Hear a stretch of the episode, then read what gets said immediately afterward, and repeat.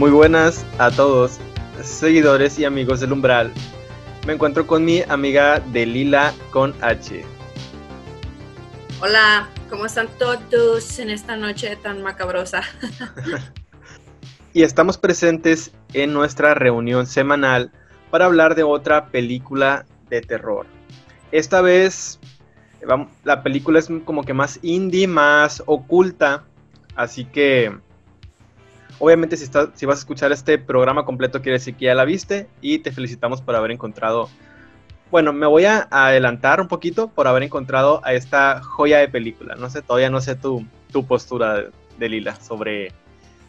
Pues antes de comenzar, quiero advertirle a todos los escuchas que esta plática contiene muchos spoilers, al igual que todas las demás, entonces si continúas a partir de aquí, ten en cuenta que te vas a spoilear si es que no has visto la película, así que ya están advertidos. Y personalmente, como siempre, yo soy como muy amante de las películas de terror, independientemente de si pienso que me van a asustar o no me van a asustar, porque siempre hay como como una dualidad que indirectamente las películas de este género dan risa. O sea, involuntariamente dan risa las películas de terror porque están mal hechas o por las situaciones de, o sea, inevitablemente da risa ver cuando alguien se cae o le sucede alguna cosa como tonta. Y pues puede que estén huyendo de un asesino o de un espíritu y pues mientras pasen estas cosas. Y pues precisamente en esta película parte del encanto que tiene es que es una película de muy bajo presupuesto. Bajo presupuesto, pues, porque pues no es como una película que nosotros los mortales hiciéramos con nuestra camarita y nuestro equipo de sonido, que neta estaría bien chafa de, pues, no sé, personas que estudian cinematografía, comunicación o algo por el estilo, a personas que tienen un equipo, pues, pro y hacen este tipo de películas como en el caso de Creep y Creep 2 que pues estas dos películas han sido escritas, bueno, coescritas por Mark Duplass y Patrick Price, quienes son los protagonistas de Creep 1. O sea, aparte de ser guionistas y director, eh, Patrick es el camarógrafo y es un actor. Y pues por otro lado está Mark Duplass, que es como el actor principal y aparte co-guionista y productor de la película. o sea que prácticamente la película es independiente, o sea, digo, sí tienen como que esos recursos técnicos como lo que son las cámaras y los micrófonos, pero fuera de ahí prácticamente está hecha por 5 o 10 personas solamente, pues, en el sentido de... De, que producción. exacto, o sea, de que eh, tienen varios puestos todos los que están participando en la producción, pues no es como que tienen un departamento de, de algo, sino que como dices tú, el director también es el guionista y también es el actor, o sea, eh, yo creo que es esas ideas que se presentan como al estudio y les dicen, denos 100 pesos o denos lo que quieran darnos, pero denos el permiso para hacer la película, pues préstenos, préstenos las cámaras ahora sí, ¿no? Como la escuela. o consígame el permiso para meterme en, tal escuela o tal bosque y ya yo hago lo demás. y fíjate, eh, Creep 1 y Creep 2 eh, pues tienen la particularidad de ser películas grabadas con el formato, en inglés se llama Found Footage, pero en español se llama cámara en mano. Eh, de hecho ese formato a mí me encanta, me fascina ese formato porque siento que te acerca un poquito más a como si tú estuvieras presenciando lo que está pasando e inclusive le da un cierto toque de realismo al no tener como que encuadres eh, tan posicionados, pues, ajá. De hecho, este, este género en específico de esta película se llama Mumblecore o Mumblegore. Está súper raro y súper indie. De hecho, en un foro vi como que se estaban burlando de que ahora ya no puedes ver una película sin que tenga como mil subdivisiones. Y antes era como de que películas de terror, películas de suspenso, romance, comedia. Y ahora es comedia romántica, gore, bla, bla, con chinas voladoras. Sí, sí, sí. Entonces, este de Mumblegore se supone que usan el recurso ese que tú dices del found, found footage, ay, nunca lo puedo decir, y el mockumentary, que es como un documental, pero, pero no es natural, o sea, es como planeado, de que ellos falsean el documental. Y por si no se entiende muy bien, este tipo de género es con el que se hizo la película de la bruja de Blair, que probablemente es como el máximo exponente de esta película, de este género, que también se caracteriza por tener como muy bajo presupuesto para crearla. Pero pues ambas películas, su bajo presupuesto son millones. Ah, sí, claro. o cientos de dólares y pues, como, como decía yo al principio, si tú de mortal como estudiante o como profesional quieres hacerlo, nunca vas a tener ese tipo de calidad a menos que tengas como más recursos y pues aunque no estén ahí involucrados directamente más personas, pues necesitas dinero, necesitas ayuda que pues te ayuden en la postproducción.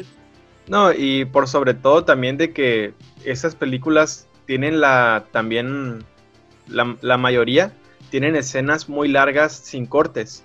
Eh, duran bastante tiempo, entonces obviamente se equivocan y se equivocan y se equivocan y la siguen grave, grave, grave, pues eso prácticamente pues también es dinero, pues, o sea, eh, entre más se haciendo una película es dinero, entonces como tú dices, parece aparentar una película de bajo presupuesto y lo es comparado con otras películas de terror, como vamos a irnos así como que al máximo. El conjuro, exactamente, sí, hace cuenta que el conjuro le dan 100 millones y a esta le dan un millón o menos inclusive. Sí. Y eh, pues ni se diga de otro tipo de películas, de otros géneros, como todas las de superhéroes, que tienen unas super mega producciones y hay miles de millones de personas involucradas. Y pues entre más personas se involucran en una producción, pues es un sueldo que se tiene que pagar y pues más dinero y etcétera. Yo creo que ¿eh? la, la, pura animación de Hulk en Los Vengadores costó más dinero que Creep 1 y 2 juntas probablemente. En una sola película. Sí. Este Pero ya vámonos directo sobre la trama de la película, ¿no? Ya hablamos mucho de lo técnico. Vamos a abordar primero la primera y la segunda, ¿no? Vámonos en orden. Y fíjate, a mí en lo personal, antes de, de, como que adelantándome de nuevo, me gusta más la 2 porque siento que es un poquito más movidona, pero la 1 yo siento que tiene el factor sorpresa que en la 2 ya no existe, porque en la 1 literalmente no sabes qué vas a ver, no sabes qué va a pasar, em, te tienes siempre en incertidumbre y es hasta el final donde te dan algo verdaderamente claro y hasta el final te digo los últimos 10 segundos te dan claro algo. Sí, es cuando pasa como todo muy rápido y te quedas de qué acabo de ver. Exacto. Personalmente, este tipo de género, bueno, este guion sí me gusta, porque siento que a pesar de que no te tiene como con la atención de, ahorita va a ser el bu, estás atento a ver qué es lo que va a pasar, porque, o sea, como que sus diálogos son muy atrapantes y nunca estás 100% como seguro de hacia dónde va. Así es. Específicamente hablando, la trama comienza con Aaron, que en este caso es Patrick, nuestro director y camarógrafo, que pues es un freelancer que se dedica a hacer video y es contactado por Joseph, que es Mark Duplass, el productor y co-guionista de la serie y pues actor principal, que, quien lo contrata porque quiere realizar un video porque según le quedan pocos meses de vida y su esposa está esperando un hijo. Entonces lo que quiere es como hacer un video para mostrárselo a su hijo cuando pues, crezca y ya no esté con él. Pero conforme avanza la reunión que tienen estos personajes en una cabaña solitaria a las afueras de la ciudad, se va poniendo bien rara la situación y al principio como que no te lo esperas hasta que en cierto punto el personaje de Joseph empieza como a revelar muchas cosas y a tener una actitud pues que da miedo. O sea, como que te pones en el lugar de Aaron de que dices, si a mí me pasara eso, ¿qué hago? O sea, estás bien lejos de la ciudad y de repente tu cliente se empieza a portar raro, no tienes manera como de comunicarte porque no hay señal, no hay para dónde correr, tú no conoces esa área. Y surprise, las llaves de tu carro desaparecen. Sí, y yo desde que la vi, la, pues la uno de que conforme la iba viendo, primero pues aparece Joseph, que aparece como un tipo bonachón, inocentón, hasta inclusive caer como en lo tontón, así de que dices tú, esta persona es demasiado buena así en extremo, ¿no? Demasiada buena persona. Y así empieza la trama que Joseph, este pues el que contrató al camarógrafo, empieza su ritual para poder dejarle un documental a su hijo. Y es ahí donde primero poco a poco te empiezan a como que a tirar chispitas de que, de que tú te pones a decir, ah, caray, este tipo está medio raro. Está completo. Exacto, o sea, está medio raro, actúa extraño.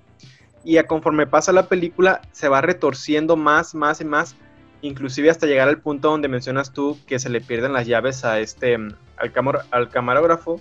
Aaron.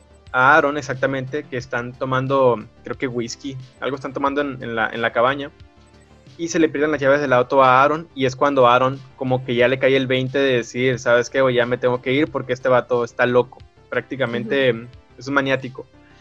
Y se le pierden las llaves y Joseph lo convence de que se quede toda la noche a dormir ahí, pero en para este punto de la película ya pues ya Aaron ya no confía en Joseph, ¿no?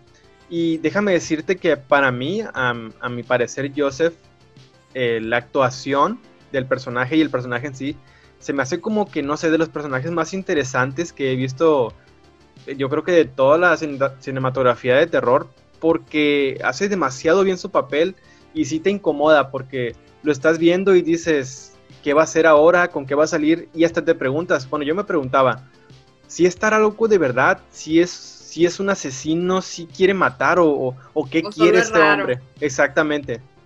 Sabes que leí que para, o sea, que para la película no tenían en sí un guion tal cual, sino que solo hicieron como un boceto en general, como las escenas que, en las que iban a interactuar los personajes y conforme iban actuando, o sea, era como muy libre todo, muy improvisado. Entonces, por se ve como tan natural ciertas cosas que pasan y cómo reaccionan uno con el otro. Y pues, o sea, parte como de esa improvisación que digo, wow, o sea, súper buen actor, Mark, para, pues, como transmitirte esa sensación, esa rareza. Y también se me hace muy interesante que sea tan libre esta onda, o sea, como que ellos sabían perfectamente a dónde iba la película, pero tiene mucho de su cosecha cada uno de los dos personajes. Y hasta cierto punto, como que dices, ¿quién de los dos es el verdadero creep? Exacto. O sea, ¿es acaso Joseph por, porque pues está todo traumado y loco y pues, spoiler alert, es un asesino serial. Sí. ¿O acaso es Aaron que por el dinero que le están ofreciendo va y hace como todas esas cosas así súper sumiso? O sea, nunca pasa nada en la película así súper gore o explícito de sexo ni nada por el estilo. Pero pues estás aguantando una persona que te pone súper incómodo y, y pues la verdad es que tienes miedo porque no sabes qué es lo que va a pasar y pues pasan cosas. No, y ahorita que mencionas que fue improvisación, yo creo que todavía más me sorprende el personaje, porque pues, la verdad es un personajazo que cae en lo, yo siento que no cae en lo caricatura, sino que más bien cae en lo que tal vez una persona real podría aparentar y hasta que la conoces bien ya empiezas a decir como que, ah cabrón, este vato sí está, literalmente se les zafó un tornillo. Yo siento que a mí sí me ha tocado conocer gente así. O sea, en las convenciones de anime y eso, sobra el inadaptado que se te acerca y te dice, ay, regalo abrazos, o cosas así. Y siento que toda esa gente es potencialmente un asesino serial, un psicópata que puede asesinar a todos en su escuela o algo por el estilo. Y siento que si en la vida real existe como un Joseph, así son. No, y, y o sea, ahorita que mencionan las convenciones de anime, digo, sin agraviar a nadie, ¿no? Sí. Este, yo también me llegué a observar porque, pues, organizábamos, eh, estábamos en un grupo que organizaba convenciones. Eh, sí, yo también llegué a observar ciertas personas que no me daban muy buena espina y que yo también decía, como que estas personas de dónde salieron, que nunca las veo en el día a día en ninguna otra parte más que aquí y son muy extrañas, pues. O sea, ahora imagínate, nosotros observábamos personas de 13, 14 años, 15, con esos tipos de comportamientos demasiado extraños, pero en realidad allá afuera, o sea, fuera de las convenciones hay personas de cuarenta y tantos, hombres adultos con fuerza, con bastante fuerza. esos niños ya se convirtieron en adultos para otras generaciones, incluso para la nuestra, o sea, porque ya no tienen 13, 14, ya son personas de veintitantos. Sí, o sea, si te pones a pensar, o sea, si te empiezas a ir más, más arriba, vamos a decir, hay personas de 40 años que a lo mejor siguen con los mismos síndromes o peores y no sabes qué pueda pasar eh, si lo dejas no me quiero poner sad, pero te recuerdo todos los feminicidios y desapariciones. Sí, sí, sí. Y pues todas las denuncias que se han hecho aquí en nuestro país este año, nada más este año. Entonces, yo creo que Creep es la muestra cinematográfica perfecta de que vamos a decir, vamos a ponernos en el papel de Aaron, que si empiezas a notar comportamientos extraños es mejor que te alejes a, en la, a los primeros. Cuida tus llaves y tu celular. No, sí. Este, y fíjate que yo creo que Creep también sí define muy bien, yo creo, lo que sería convivir con un asesino serial, porque de hecho, em, lo poquito que sé de ese tema es que por lo regular muchos asesinos seriales tienen esa como charming, muy encantadores, que van manipulando a la gente hasta tenerlos en ciertos... Eh, acorralándolos y tenerlos en su control. pues hay muchos tipos de asesinos seriales, o sea, que son unos que como que cazan a sus presas, que, o sea, se dividen de que organizados, desorganizados y otros son como sentimentales, no sé, hay varias ramificaciones, así que ahí sí no te puedo ayudar tanto. Sí. Mira, algo que me sorprendió bastante de la película es su duración, de la 1. Dura solamente una hora y 12 minutos pues es como un mediometraje, o sea. Sí, exacto. Siento que nada más pasa la hora para decir que es una película, o sea, largometraje. Pero viene y se pudiera reducir en menos tiempo, pero a mí sí me hace muy encantador. Sí, como sí, los diálogos y, todo lo que te lleva hasta el final. De hecho, sí es algo que... Al final, Aaron, al final Aaron sí se logra ir de la cabaña y pues se le escapa a Joseph no sin antes meterle un susto con una máscara de, de como lobo. Sí, sí, sí. De hecho, antes de ponerle creep a la película, habían decidido ponerle a. ¿Cómo es? Se llamaba Peach Fuzz, algo así. Peach Fuzz, que es el nombre de la máscara esa, o sea, así como, como peludito. Y pues como que al final dijeron de, ay, o sea, no nos vamos a tener esperando 40 minutos a que el mono este se ponga la máscara y la gente diga, ah, por se llama así la película. Entonces mejor lo que siento que está súper mejor el nombre de Creep. Sí, sí, porque así como que captura muy bien la esencia de lo que se trata la película.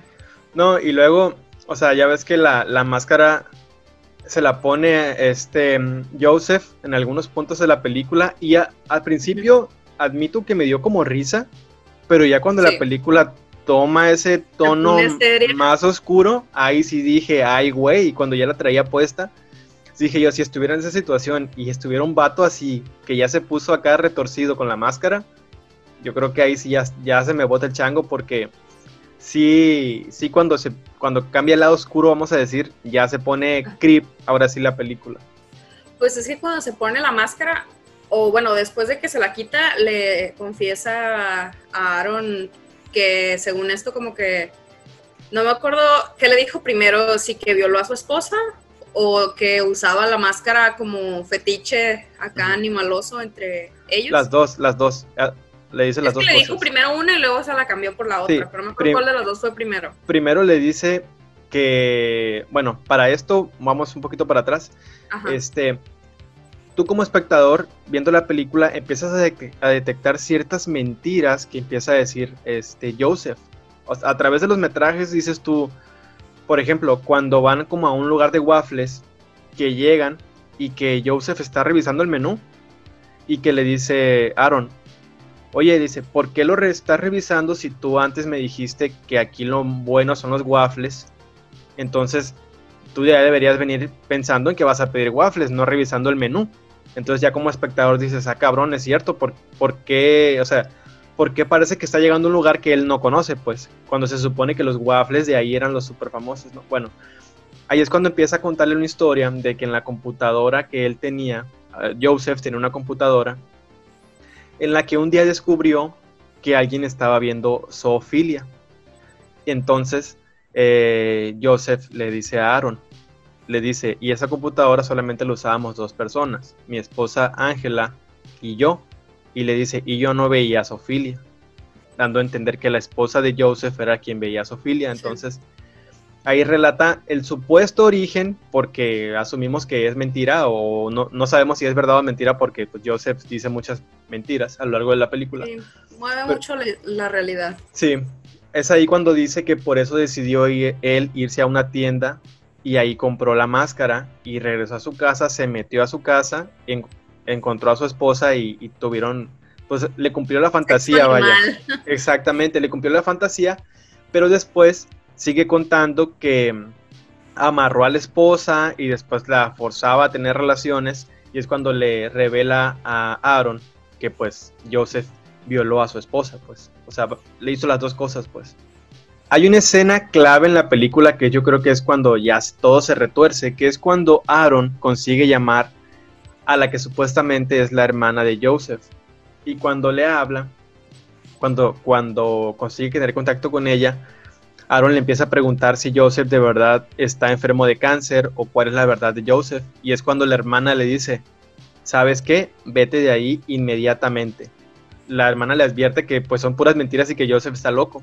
Entonces, es ahí cuando ya... Y la pues hermana es la verdadera Ángela. Exacto, exacto. O sea, nunca existió la esposa, pues. En realidad era, era la hermana de Joseph. Entonces, ahí es ahí cuando la, película ya da el giro total. Y es cuando este Aaron se va, se escapa de la cabaña y se va a su casa. Y uno puede pensar, bueno, yo creo que ya, se libró. exacto, ya se libró de Joseph, pero, oh sorpresa. Josefino lo empieza a acosar, a mandarle cartas, a mandarle videos, a, llamar y colgar y así. Y pues básicamente es como de vuelve que sin ti la vida se me va. Exacto. Y este Aaron llama a la policía, la policía como que le dice que no es nada. Y pues así queda. Entonces. Como en cierto país de Latinoamérica. Sí, como cierto país que no vamos a mencionar, cuyo mes patrio aún no termina. Ajá. Bueno, este. Eh, eventualmente Joseph se mete a la casa de Aaron y le deja ahí un mensajillo en VHS y DVD. Sí. No, nada más se lo deja en DVD. Donde le dice que se reúnan en un parque como para ya cortar. Como para darle cierre exactamente al ciclo, a su amistad, ¿no? Entonces. A su pequeño raro, romance, no sé cómo llamarlo. Entonces Aaron, pues ya desesperado para que este loco lo deje en paz, porque imagínate que un loco te esté acosando. Te acosando y, Exacto. y sabes que está loco. Y que te digamos que te dé esa salida de que, ok, asiste a ese parque, platiquemos y ahí se va a acabar todo. Entonces, pues Aaron en su desesperación asiste al parque y es a los últimos 10 segundos de la película donde vemos como que una toma abierta y Aaron sentado en una banca del parque y es nada más y nada menos que Joseph que está grabando la escena, o sea, deja la cámara como en una banca así como en un cerrito, o bueno, está más arriba de donde se encuentra Aaron, y nada más se ve cómo va bajando él caminando hacia Aaron, y al final le pega con un hacha en la cabeza y ya nada más cae muerto. Y se acaba la película. Ajá. Y después encontramos a Joseph buscando una nueva víctima no, espera, espera, espera. Quiero decir algo, a lo, algo antes, antes de ya cerrar la 1. Ok. Eh, durante toda la película, Joseph trata a Aaron, al camarógrafo, como si fuera su único y su mejor amigo y que lo aprecia y desde que llegó lo quiere mucho. Y al final de Creep 1 se ve que Joseph toma la grabación de la muerte de Aaron, la quema en un disco y la lleva como a un tipo closet donde al abrirlo tiene muchos VHS, muchos DVDs con distintos nombres, lo que te da a entender que Aaron... siempre hace eso. Exactamente, que Aaron no fue el primero ni será el último. Ni será el último. Exacto, y es ahí donde la película de Creep uno acaba dándote a entender que pues Joseph es un asesino serial y que lleva bastantes víctimas. Pero antes de que termine la película recibe una llamada de la nueva víctima y se presenta él mismo como Aaron. Entonces te quedas como, en realidad se llamaba Joseph. Ah, exactamente. porque o sea, está usando el nombre de pues la persona que acaba de matar. Sí, o sea, al final de cuentas te quedas como que este vato ni siquiera, o sea, ni siquiera sabes tú si todo lo que contó en la película fue verdad, que lo más probable es que no fue verdad. Sí, o sea, lo más probable es que tenga algo de verdad, pero el 99.9% es mentira. Es una alteración de la sí, así es. Y pues cerrando la primera película, sentamos las bases para el universo Creep. Exacto. Que para Creep 2, pues ya no te tienen que explicar como que todo este trasfondo de que el vato es un asesino serial y cómo es un modus operandi. Y fíjate, en Creep 2 yo creo que, o sea, se me, me, parece muy bien planeada y realizada porque, como tú dices, o sea, los, los creadores obviamente dijeron, mira, ¿para qué nos tomamos la hueva de como que copiar la fórmula de, de ver de que estará loco? Y, o sea, no, eh, o sea, los creadores dijeron, no, si vas a ver Creep 2 es porque ya viste la 1, y si ya viste la 1... Sabes, ya sabes cómo está el pedo. Ya sabes que está loco este vato, o sea, ya, ya eso, eso ya, ya, ya, ya, ya tenlo, dalo por hecho, entonces cambiémosle un poco la fórmula. Y de hecho, hablando así como que un poquito de manera general de Creep 2, yo siento que Creep 2 está más apta para todo público que Creep 1, porque Creep 2 tiene un poquito de más acción, este, las intenciones del, del, del antagonista. es mucho más dinámica que la 1. Exacto. De hecho, una anécdota es que yo le enseñé la de Creep 2 a una persona. Y, esa persona era yo. la, la, vio y le encantó. Así de que, de que bueno, mames, eh, Creep 2. Este, y me dijo, ¿y la 1 qué pedo? Le dije, no, pues está en Netflix, aviéntatela cuando tú quieras se la aventó y me dijo, ¿sabes qué? La de Creep Está bien ajá, no me gustó tanto, me dijo, no, me gustó más la 2. Y le dije, es que es que pues empezaste al revés, le dije, pero está bien, le dije. Este, yo entiendo yo entiendo que la 2 te haya gustado más porque la verdad es que también está muy buena. Sí. Y de hecho también es básicamente la misma fórmula de que dos personas, un una sola locación y pues igual hicieron un bosquejo general de lo que iba a ser el John y también tenía como mucho diálogo libre. De hecho, en la 1 utilizaron tantísimo ese recurso de que tenían como muchas versiones alternas de todas las escenas y que hay como tres finales alternos. Y al final fue como de, ay, bueno, a ver, tenemos todo este material, hay que escoger lo que más nos gusta y armemos la 1. En la 2 volvieron a usar ese recurso, pero ya no se pasaron tanto de lanza.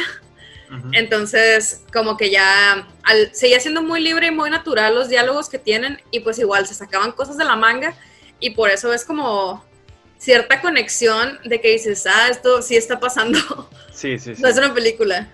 Y acá en Crypt 2 la protagonista ahora es una chica que es youtuber que ha de estar en sus veintitantos, ponle 24, 25 años y que esta chica pues se dedica a hacer videos como que de gente extraña, pero en el, en el, buen sentido de la palabra, pues, o sea, gente como, como que sí es creepy, pero amable y que es interesante a la vista, ¿no? Entonces, como que el contenido de, esta chica era, era ese. Y un día recibe em, la solicitud de Aaron, digo, bueno, de Aaron ya en Crypt 2, en la solicitud de Aaron, de que Pero en Cryptos no se llama Aaron, se llama Bill. Ah, ok. Me confundo un poco con ese cambio de nombre. Sí, es que como se cambia tanto el nombre, es de que, ¿cómo te llamas? Sí, sí, Hay que decirle el Crip. El Crip, vamos a decirle el Crip, muy bien, muy buena idea. Recibe su creepy solicitud. Ajá.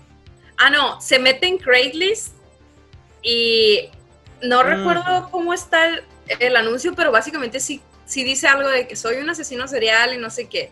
Exacto, exactamente, es verdad, es verdad. Y ella, cuando lee el anuncio, lo primero que piensa es como de, a huevo, con esto mi canal de YouTube va a triunfar. Porque ya se había despedido y ya básicamente había cerrado la cuenta, vio eso y dice que si no pega con esto, no va a pegar con nada, me voy a animar. Entonces ya le marca y se ponen de acuerdo de cómo va a estar el show para ir y pues así empieza Creep 2. Sí, y pues después pasamos otra vez a que la chica conoce a, al Creep, al, al Creep, Original Creep, y empiezan de nuevo otra vez las interacciones como que extrañas. Un detalle que, que se me olvidó mencionar es que antes de que la contacte, vemos cómo está pasando lo mismo. O sea, que a Mr. Creep tiene como una cita, no sé cómo llamarlo, a otro tipo así como hindú, que supongo que es una persona que también lo filmó y pues está intentando escapar de él y así. Pero total que al hindú este termina matándolo también, o sea, lo mata y graba el final, pero se graba él mismo como diciendo que, ah, pues sí, ya lo maté y como que ya no le causaba tanto placer matar gente y pues como que ya tiene muchos años haciéndolo, creo que, creo que hasta dicen que está en sus 40 años o algo así. Sí, también ya se ve, ya se ve el personaje. Ya, se ve canoso. Sí, sí, sí. Sí, pues Está como en su crisis de, ay, no, ya no lo disfruto, uh, a ver qué hago. Y supongo que es cuando decide como poner el anuncio del asesino en Craigslist y ya lo contacta nuestra protagonista femenina acá, Sara.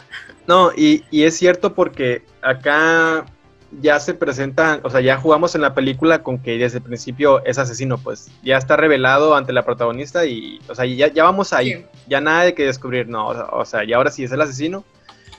Ah, y empiezan como que esas, eh, de nuevo las interacciones que poco a poco van subiendo de tono entre, la, entre Sara y el Creep. Este... Aquí lo gracioso es que pues tú como espectador ya sabes que él sí es un asesino serial, pero ella como que todo pues obviamente no sabe y está con la incertidumbre de si es, no es, si me va a matar. Entonces ella como que no le cree y tú estás de que, güey, salte de ahí. No, y luego también, también el creep, vamos a decir, vamos a decir que sí toma de base la personalidad que ya tenía en la, en la anterior, pero yo siento que cambia un poquito la personalidad. Pues es que ya está más grande. Sí, entonces eh, en esta ocasión como que la chica Sara tiene que colaborar más con él en ciertas acciones que él está haciendo, como por ejemplo en una, en una como que él hace como que se va a suicidar en un jacuzzi y es cuando se mete Sara y los dos terminan en el, en el jacuzzi, entonces... Sí, lo abraza y todo muy emotivo. Sí, o sea, aquí en, la 2 literalmente tenemos eh, interacciones más como personales, porque de que se abrazan, inclusive le llega a pedir un beso, así de, de porque el Creep le dice a Sara que él. de hecho, le dice que nunca ha besado a una mujer y se dan un besito ahí muy inocente. Sí, sí, sí. Que hasta te quedas de. A lo mejor es verdad, o sea, como está actuando así todo tonto. De, sí, sí, sí. No, ¿sabes qué? Sí me pasó por la cabeza, dije, pero no sé, dije, si empiecen como a desarrollar el romance aquí, Creep, entre entre Sara y... Sí, de hecho pensé, capaz que le pasa un síndrome de Estocolmo y quedan felices por siempre, qué miedo, ojalá que no. Sí, porque, o sea, los estaban relacionando mucho ya a cosas demasiado cercanas entre, entre ella y él, ¿no? Sí. Luego también, un poco más adelante en la película, él le dice que... Ah, cuando llega con él, le dice que la va a dejar vivir las próximas 24 horas, siempre y cuando grabe la película, pues, como de su obra o su autobiografía, no sé. Sí, sí, sí. Y en algún punto de la película, ya después de que se dan el besito, él le dice de, ay, me voy a suicidar. Y ella de, no mames, no. Y él finge como, o sea, se hace un amarre como si se fuera a tirar y ahorcarse y sí, o sea, sí se lanza como del segundo piso y pues ella se súper paniquea de no mames, pero se rompe la viga y pues no se ahorca nada. Sí. Y él así de que, jajaja, ja, ja, te la creíste. y ella de que, no mames, chinga tu madre, ya me voy. De hecho, algo que me daba mucha risa de, del creep es que disfrutaba asustar a, sus víctimas. A, o sea, a Aaron en la 1 y acá a Sara los traía bien paniqueados a los dos durante toda la película. o sea, de estarles picando las cosas. Exacto, sí, sí, sí. Y lo que sí también es que en Cryptos, por lo menos para mí, yo siento que Sara es un personaje más interesante que, que Aaron en la 1, porque yo siento que Aaron era como que un poquito más... Solamente, solamente era sumiso, exactamente, y también como que era más espectador. Y acá, en cambio, con Sara, yo siento que tiene una personalidad. Ajá, interactúa más, está más presente, habla más. Entonces, yo siento que sí, Sara hace mejor papel como protagonista. Hace más dinámico lo evidente. Sí, así es. Pues ya para finalizar Creep 2, lo que sucede es que Mr. Creep se lleva a Sara como a la parte trasera de la cabaña y le muestra un agujero, como una tumba que él cavó. Y le dice que para terminar su película, ella lo tiene que matar a él. Se lleva a Sara a, a, donde se supone que está cavando o donde cavó su tumba del Creep. O sea, se supone que el Creep había cavado su propia tumba porque Sara iba a grabar cómo se suicidaba y quedaba ahí en, la tumba de él, ¿no? Pero ya cuando están ahí presentes, el Creep pues hace de las suyas y resulta que eh, quiere matar ahora a Sara para meterla en ese hoyo. O sea, digamos que le engañó para... Ya se le antojó. Exactamente, la engañó para ahora sí que hacer lo que mejor sabe, ¿no? Sí. Entonces, ahí hay una escena de forcejeo que la, a mí me pareció muy intensa y... Y, esa, toda la secuencia esa, ahí sí estás apretando la mandíbula de... Sí. Sí, porque es una escena que, o sea, los estás viendo como de, como un plano muy, un plano general de que ves los dos, a él y a ella medio lejitos, los y ellos Casi no pueden ver, o sea, solamente pueden ver lo que alusa la cámara. Sí, y luego este, el Creep sí logra herir de gravedad a, Sara. Entonces dices tú, ya, o sea, la mató, dices aquí se acabó.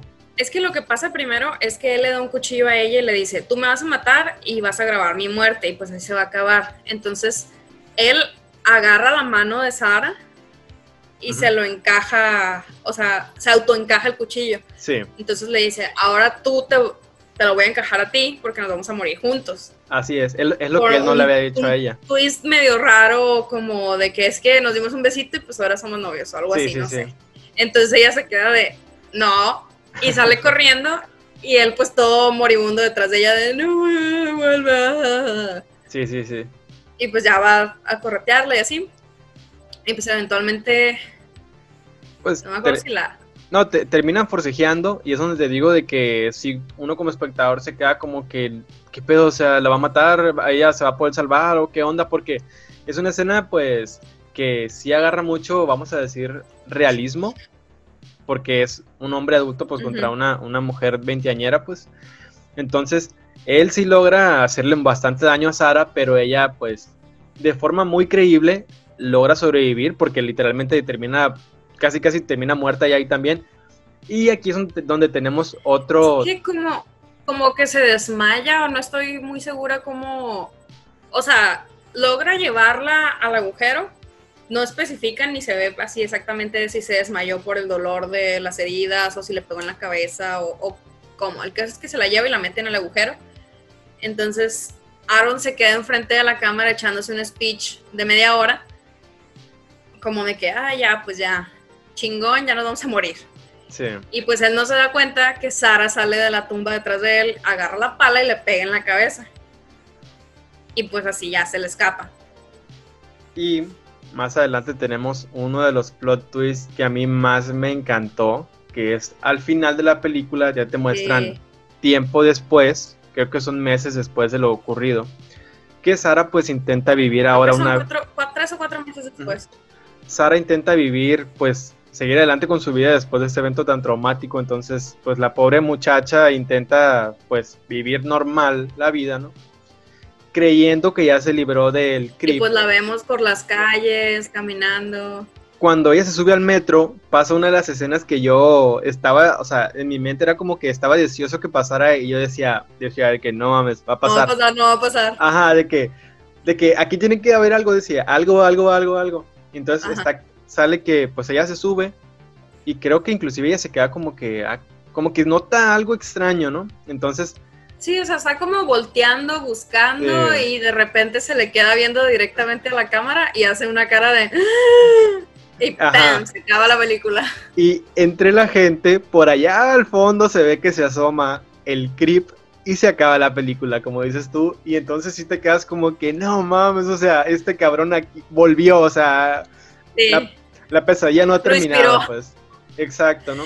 Y de hecho, después de esa película, confirmaron que quieren hacer una trilogía. Y supuestamente estaba planeada para 2020 como iniciar la producción y todo ese show. Pero pues por el coronavirus y todo eso se pospuso para el próximo año. Entonces vamos a tener un Creep 3. Sí, de hecho. bastante prometedora cuando, cuando yo vi la 2, de volada me lancé a internet, obviamente, a, dije, dije, ah, como acabó, tiene que haber tres. Dije, no nos pueden dejar así. Sí, con pues, obviamente. Y con un personaje tan, tan bueno como ese, este, mm, el Creep, pues. Joseph Bill, Ajá. como se llame. Y fue ahí cuando, como tú dices, me enteré que iban a hacer la tercera y dije, bueno, está bien. Pero sí, desde entonces no ha salido nada y de hecho la última actualización que tengo es la que me acabas de dar tú en este momento de que iba a salir este año. Yo confío de sobremanera en que Netflix nos va a hacer el paro, porque pues ya ves que Netflix están la 1 y la 2. Yo siento que Netflix no va a hacer el paro de traerla. Super, sí te va a hacer el paro porque, por si no lo sabías, eh, Netflix es parte de los productores. O sea, la 1 la produjo, bueno, la produjeron Patrick y... y Patrick, y, Mark. Sí. Y también Bumble House Productions. Ajá. Y para la 2, igual, Bumble, House Productions, Patrick y Mark, y se unió Netflix. Ah. Supongo que por eso es como más dinámica. Yo creo, yo creo Pero que irónicamente a la 2 le fue peorcillo en Rotten Tomatoes. ¿En Tiene menor calificación que la 1. Qué, sí, está raro. O sea, la 1 es 2014, la 2 es 2017. Y probablemente la 3 sea 2021. Sí, mira, qué extraño porque, o sea, sí son películas que traen dos ritmos distintos, pero yo siento que cada una brilla bastante. Bastante brilla a su modo. Este. Y. Y fíjate. no son de esas películas que, te gustan porque están bien chafas y malas. O sea, te gusta porque genuinamente sí, son, interesantes. O sea, no son la típica película que está en Netflix y que la ves porque no tienes nada que ver y estás todo aburrido y amargado. O sea, realmente te, atrapa. Yo creo que son de esas joyas ocultas que tiene Netflix de las que nadie habla y que ahí están, ahí están para... Todos deberían hablar. Exacto, y todos deberían hablar. Este, y fíjate, ahora que mencionas lo de Netflix, entonces, mira, yo siento y pues me da toda la finta que las películas de Creep no son para cine porque yo siento que la gente no las va a ir a ver al cine. Digo, o sea, tú y yo sí, porque ya sabemos, ya sabemos qué onda, pero pues viene de dos películas. Viene de dos películas muy desconocidas, entonces no se van a arriesgar a que se lancen cine. Entonces, pues qué bueno que me dices lo de Netflix porque ahí la vamos a tener entonces. Me alegra bastante. Sí, o sea, probablemente va a ser estreno directo en Netflix. Pues entonces, a esperar Creep 3. Sí. De hecho, creo que la única película así como de este estilo que ha estado en el cine, que yo me acuerde, es La Bruja de Blair, precisamente. De hecho... Y pues en su momento en los noventas, claro que pegó, pero ahorita ya con la generación de Centennials, dudo mucho que les guste, o sea, es como un formato aburrido para ellos. No, y de hecho, a mí Creep, la saga Creep, la 1 y la 2, me da toda la finta millennial, no centennial, sí, pues. Sí, son mucho más millennial. O sea, como que tiene un estilo muy noventero. Sí. Porque si te fijas, con eso de que están en una cabaña fuera de la ciudad, no hay señal y todo eso, pues es muy de, en los noventas no tienes celular sí, sí, y de cierta manera estás como aislado. Entonces antes las películas de terror tenían mucho ese factor sin tecnología. Te llevaban afuera, sí, sí, sí. Ajá, entonces que te lleven afuera y con o sea, siento que con muy poquito presupuesto, muy poquitos sectores, una sola locación, hicieron muy, muy buen trabajo. Y tampoco necesitas hacer una película larguísima para hacer una película buena. Tanto la 1 como la 2. Mira, como pensamiento, como mi pensamiento final de la saga Creep, eh, puedo decir que son películas que todo mundo debería conocer. Y cuando digo todo mundo es literal todo mundo, porque yo siento que es de esas películas que si pones a tu mamá a verla, va a, los va a estar súper picadísima porque va a decir la típica mamá de que, de que oye, Te dije que no hablas tan extraños. Exacto, de que, o de que se ventan la de que, oye, está loco ese hombre y que no sé qué, y que, o sea, peleando con la película. ¿Por qué trae esta máscara? Exacto, exacto. Y de que cuando se acaba la película te aventan el sermón. Ya te dije que tú no estás hablando con gente del internet y que no sé qué, que no sé qué. Entonces. Ya te he dicho que cuando vengas a la casa te fijes que no te vengan siguiendo, que te lleves las llaves en la mano y que bla, bla, bla. Sí, eh, yo siento que aparte que todas, todos deberían de verlas, eh, son de esas, de esas joyas ocultas de Netflix. Y también ya hablando como que en, en, la vida real y la, y la fantasía, como que cómo se refleja, también es un gran, una gran herramienta ficticia que te puede servir como indicador en tu propia vida real, como para detectar ciertas cositas de gente que a lo mejor Potencialmente asesina serial.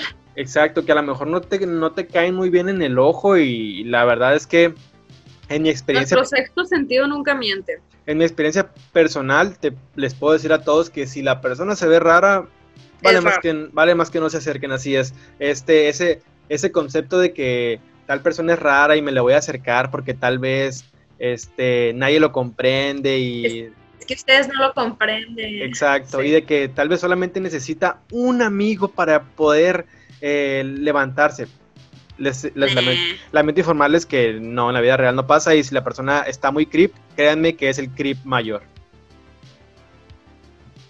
Sí, si está muy creep, hablen a la policía, consigan una orden de cateo y probablemente van a encontrar cosas muy interesantes en sus casas. Pero sí, eh, recomienden a quien sea creep háganlo, háganlo lo más viral que puedan en su círculo social y películas buenísimas, son joyas que a mí me encantan. Y... Si ustedes no la han visto, vayan y véanlas, las dos están en Netflix, recomiéndenselo a quien más confianza le tengan. Sí. Y a nosotros también recomiéndenos qué otro tipo de películas, qué otros géneros o qué otros títulos les gustaría que viéramos y comentáramos. estaría bueno que nos aventáramos el de después, ¿no? El de la bruja de Blair, la 1 y, la, y el remake. Ay, el remake no lo puedo terminar porque me aburrí. Ya, ya, ya le tocará su, su discusión aquí. sí, ya, este, no hablamos de eso. Sí, entonces para cerrar el programa vamos a mencionarles nuestras demás plataformas donde pueden eh, seguirnos. Eh, si gustas de Lila, de aventarles tu charola. Pues yo estoy en casi todas las redes sociales. Estoy en Facebook, en Instagram, en Twitter y en YouTube como Delila con H, o sea, Delila H con H. Y nada más, todavía no estoy en más plataformas, pero hasta ahí llego yo. Igual en la caja de los comentarios de YouTube siempre les dejo códigos de descuentos, mi Amazon wishlist si me quieren regalar algo, etcétera. Este, ya escucharon, ya saben, Delila con H en YouTube, en Facebook y en Instagram también, ¿verdad? y en Twitter, candente. También en Twitter, que se pone muy bueno el salseo ahí. Eh, pues yo estoy como David Grimes en David Grimes-93 en Instagram. Estoy como El Umbral en la Realidad en Facebook y El Umbral en la Realidad en YouTube. Esas tres redes les vengo manejando yo. Entonces, esperamos que les haya gustado el programa. Eh, y pues también que no paren de recomendarnos. No paren de recomendarnos entre sus amigos y también eh, películas para que, que ustedes quieran que nosotros hablemos. Entonces, llegó el momento de despedirnos. Yo fui David Grimes y estuvo conmigo de Lila con H. Sayonara, bye bye. Nos Hasta la próxima semana. Bye. Bye.